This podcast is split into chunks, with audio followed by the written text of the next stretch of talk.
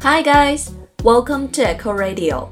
欢迎收听念念英文，我是 Echo。说到推理小说，你可能第一个会想到的是东野圭吾，但在推理界还有另外一位无人不知、无人不晓的推理大神 Agatha Christie，阿加莎·克里斯蒂。阿加莎出生于19世纪末，是英国著名的侦探小说家，也是世界公认的侦探推理小说女王 （Queen of Crime）。她的书迷朋友亲切地称呼她为“阿婆”。她确立的孤岛模式和童谣模式，给她的作品刻上了专属于阿加莎的烙印，也启迪了后来大量日系推理小说的创作。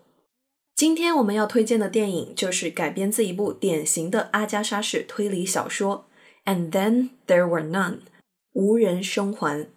这部小说是阿婆最著名的代表作之一，前苏联、美国、英国都曾将它改编成电影搬上大荧幕。BBC 于二零一五年阿加莎诞辰一百二十五周年之际，再次将这部小说制成三集迷你剧。今天我们要介绍的就是这个版本。接下来就跟着 Echo 老师一起走入这座无人生还的孤岛吧。喜欢我的声音和节目，记得动一动手指，打开微信，搜索公众号“念念英文”，来跟我一起念念英文哦。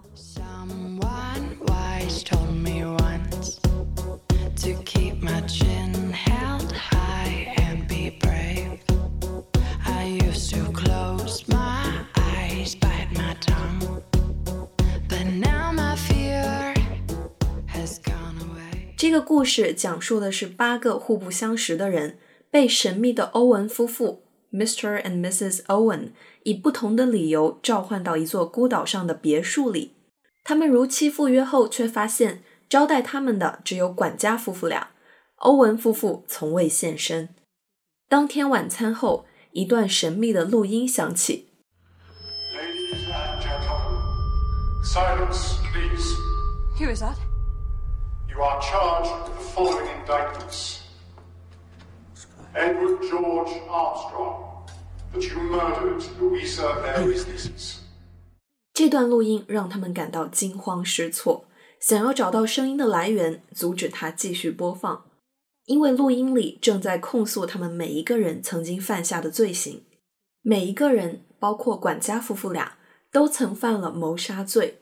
然而，只有一个人承认自己确实杀过人，其他人无一例外矢口否认。然而，事实真的是这样吗？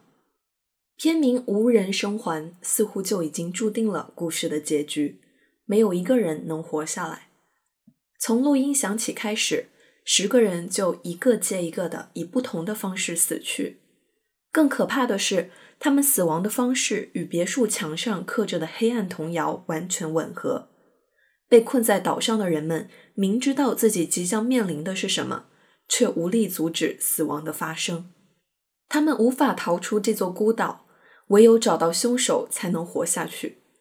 于是，他们开始互相猜忌，彼此试探，但终究死神还是没有放过他们。实际上，这十个人的死都是罪有应得。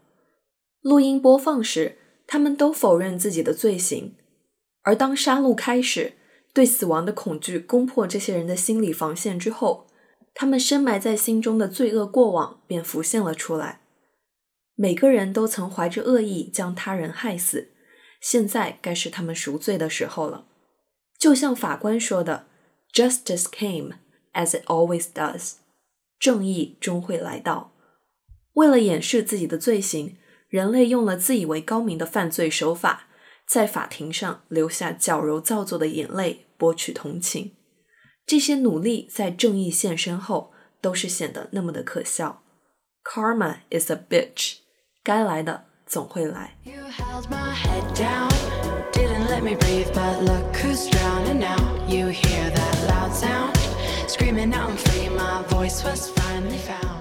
不知道你会不会跟我有同样的感受？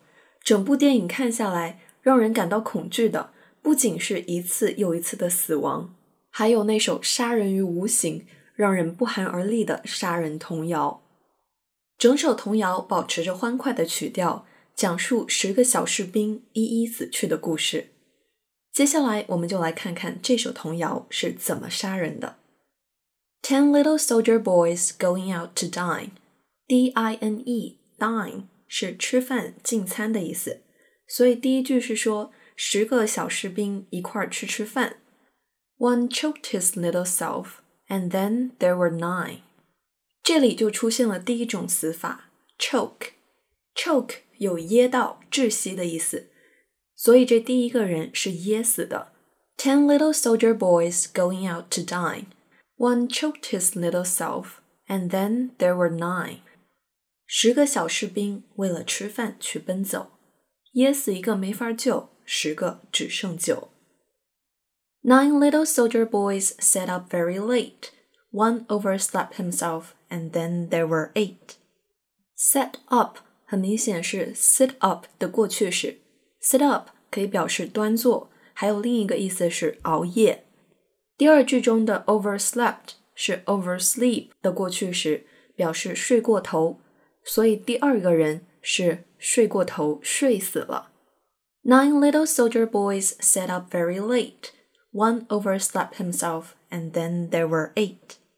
九个小士兵深夜不寐，真困乏，倒头一睡，睡死了。九个只剩八。Eight little soldier boys traveling in Devon. Devon 是英国的一个地名，德文郡。这句是说，剩下的八个小士兵一块儿去德文郡里游玩。One said he'd stay there, and then there were seven. 其中一个小士兵说他要留在那里，然后就只剩七个人了。那这个留在那里是一个比较隐晦的说法，其实就是有去无回，死在那儿了。Eight little soldier boys traveling in Devon. One said he'd stay there, and then there were seven.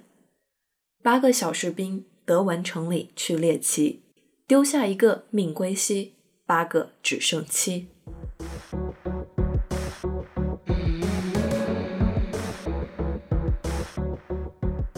Seven little soldier boys chopping up sticks。这里的 chopping up sticks 指的是去伐木的意思。我们可以想象这个死法也是比较残忍。One chopped himself in halves, and then there were six chopped himself in halves，就是把自己砍成了两半，然后呢，就只剩下六个人了。Seven little soldier boys chopping up sticks. One chopped himself in halves, and then there were six. 七个小士兵伐树砍枝不顺手，斧劈两半一命休，七个只剩六。Six little soldier boys playing with a hive. Hive H I V E 指的是蜂巢、蜂房。A bumblebee stung one, and then there were five. Bumblebee 是大黄蜂的意思，stung 是 sting，s t i n g 的过去时。 蜜蜂如果刺你、蛰你，就可以用这个 sting。所以这个小士兵是被蜜蜂给蛰死的。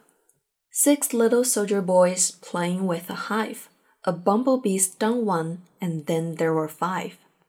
六个小士兵玩弄蜂房，惹蜂怒，飞来一蛰，命呜呼，六个只剩五。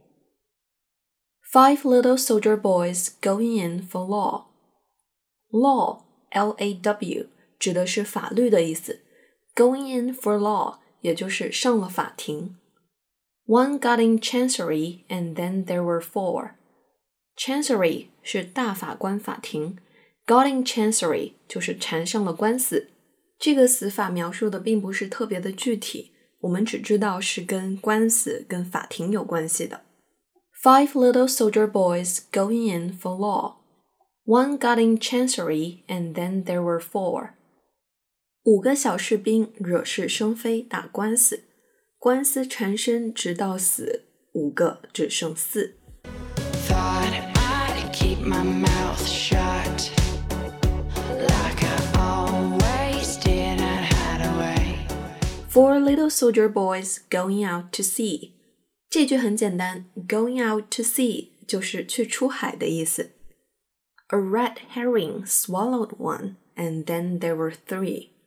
Red herring 是一种鱼，红飞鱼。Swallow 是一个动作，就是吞下、咽下的意思。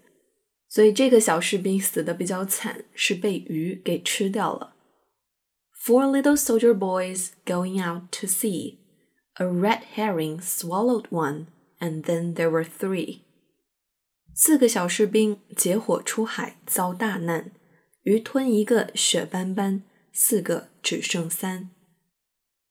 Three little soldier boys walking in the zoo. Zoo 我们都知道是动物园。三个小士兵在动物园里面走着。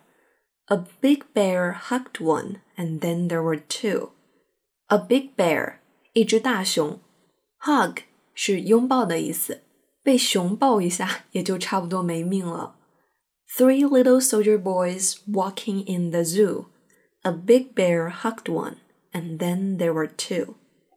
三个小士兵，动物园里遭祸殃，狗熊突然从天降。三个只剩俩。Two little soldier boys sitting in the sun，两个小士兵在太阳底下坐着。One got frizzled up, and then there was one. Got frizzled up 意思是被烤干了，所以这个小士兵是在太阳底下被活活晒死的。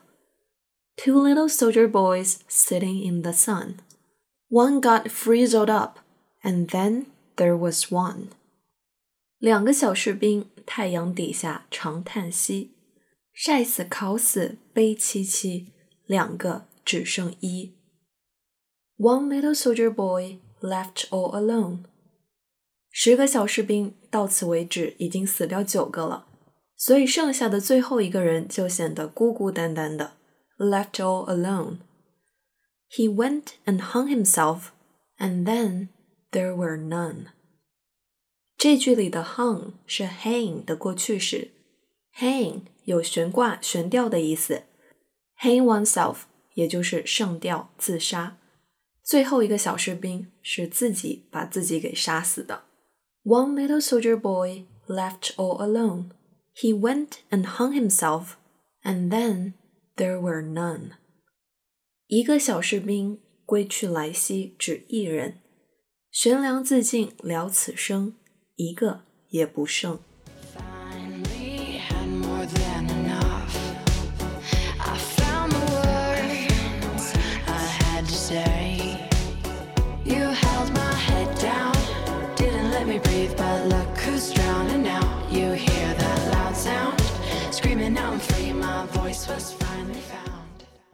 Ten little soldier boys going out to dine. One choked his little self, and then there were nine. Nine little soldier boys sat up very late. One overslept himself, and then there were eight. Eight little soldier boys traveling in Devon. One said he'd stay there, and then there were seven. Seven little soldier boys chopping up sticks. One chopped himself in halves, and then there were six. Six little soldier boys playing with a hive. A bumblebee stung one, and then there were five. Five little soldier boys going in for law. One got in chancery, and then there were four.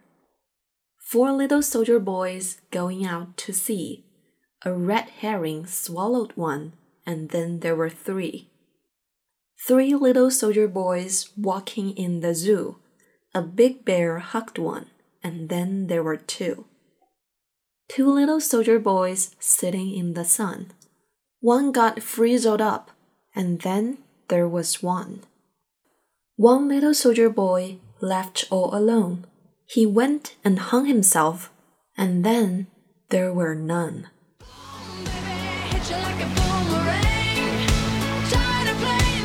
用如此清新欢快的童谣描述死亡， 有没有一种不寒而栗的感觉呢？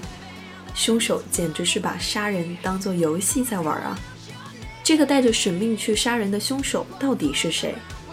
是勤勤恳恳的管家夫妇，是代表正义的年长法官，是娇柔端庄的家庭教师，是虔诚祷告的古怪妇女，还是另有其人呢？他设了这么大一个局，又到底是为什么呢？答案还是留给大家自己去发现吧。Well, that's it for today. 以上就是今天的全部内容。如果你觉得节目不错，欢迎转发分享给更多的人。当然，你也可以通过节目下方的赞赏按钮给我们打赏，支持念念的小伙伴们把电台做下去，创作更多优质的内容。关注微信公众号“念念英文”，你会发现英语学习从未如此有趣。This is Echo, and I'll see you next time on Echo Radio.